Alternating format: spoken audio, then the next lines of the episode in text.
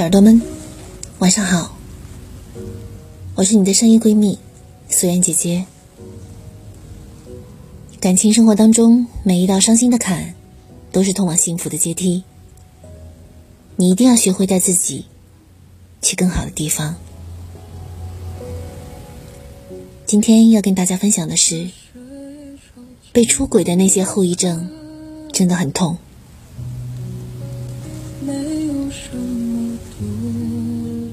昨天晚上凌晨一点钟左右，老公的手机一直在震动，我听到，瞬间没了睡意，脑袋里面涌上了各种画面，是谁会这么晚给他发消息，还连着发了好几条？我想，是不是老公在外面跟别人又聊上了？聊的都是什么呢？聊了多久了？关系发展到哪一步了呢？我越想越多，越想越害怕，不能再想下去了。再这么想下去，我的脑袋就要炸了。我们结婚十年了，他一直待我不薄，对我的家人也很好。可是没想到，在三年前，他还是出轨了。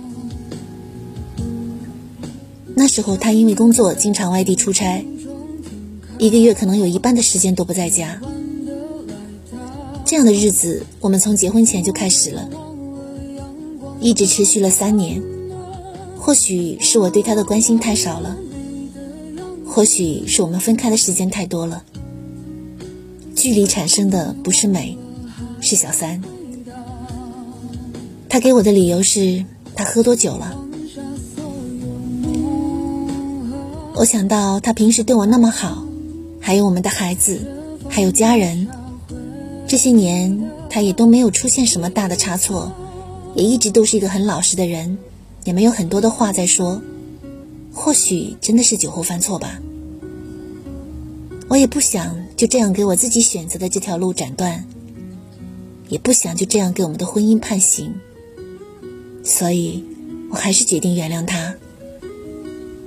我想，只要他换个工作，以他的为人，应该不会再发生这样的事情了。为了我们的婚姻还能继续前行，他也主动的提出了离职，放弃了那一份待遇优厚的工作。我觉得这是他的诚意，这也让我发现我的敏感点居然这么的让我发痛。从那以后，我的心。一直都是悬空挂着的，只要他不在，我就会莫名的紧张起来。一有一点什么风吹草动，我就草木皆兵。他的手机响了，我的心就会神经质的咯噔一下。他一出门，我就会想，他又会遇见什么样子的人呢？他在工作当中是否又会遇上让他欣赏的人呢？他说要加班。是不是真的在加班呢？在当初选择原谅的那一刻，我真的以为这件事情过了就过了。他有改的诚心，我有接受他道歉的态度，大不了事后谁都不再提起就好了，那又何妨呢？他还是会给我买我喜欢的棒棒糖，我还是会给他带回他喜欢的牛肉干。可是这后遗症太令人发疼了。我不会查岗，不会跟他闹，但是每次我的心总会揪着疼，心里面全是他，因为我想看他手机砸手机的画面，全是他可能跟谁又在做什么的画面。我也会怕，我多过问一点，或者是守得严一点，我们俩都会不自在了。我知道这道坎在我这里是过不去了。出轨是一次次温水煮青蛙的试探。出轨的人要么一次就完蛋，要么越演越烈，越来越上瘾。都说出轨只有零次和无数次，喜爱出轨的上瘾者，总是把无罪给了自己，无理取闹给了对方。一朝被蛇咬，十年怕井绳，尤其是在被出轨后留下的那些后遗症，也许一生一世都会像胎记一样在我的心里刻印着。时间是治愈一切创伤的良方，只是有的人时间短一些，有的人时间长一些，而有的人恐怕一辈子都治不好。即使治好了，看着那道伤疤，也会时时被勾回到曾经被伤害的那个回忆当中去。我想，在所有的日子里面，最难过、最痛苦的，或许不是被伤害的那一刻。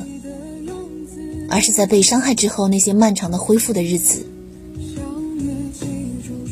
那些日子里面满是疑神疑鬼，是高度的敏感，是提心吊胆，整个人时刻处于高度紧绷的状态。婚姻里就好像是埋着一颗不定时炸弹，或者说藏着一座休眠的火山，我们永远不知道它什么时候会炸。什么时候会喷？也许它不会炸，也不会喷，可在我们心里面，却时刻在想着：万一它哪天炸了或喷了怎么办？重要的不是那个结果会怎样，而是这个殚精竭虑的过程太让人崩溃了。弦绷得太紧了，迟早有一天会断的。有人问：什么日子最不好过？有人回答：“担心的日子。”这就好像家人开车上高速了，我们一边在祈祷他们没事儿，一边却又不住的担心，万一有事儿怎么办？心都提到了嗓子眼，内心仿佛住着两个小人，他们一直在打个不停，搞得人心神不定，坐卧难宁。虽然说在乎的时候才会胡思乱想，不在乎的时候连想都不会想，但是人们也都说担心是最差的礼物，对别人是，对自己也是。打开它，它的面目可憎的样子叫折磨。人只有在轻松的状态下，才能活得自由和舒展，幸福和快乐。有个姑娘昨天给我发了这样的一条消息，她出轨了，我原谅了。可是每次吵架，我都会想起她的不忠。就算她以后没有再犯过，我也不会再相信她了。这就是出轨选择原谅之后的后遗症。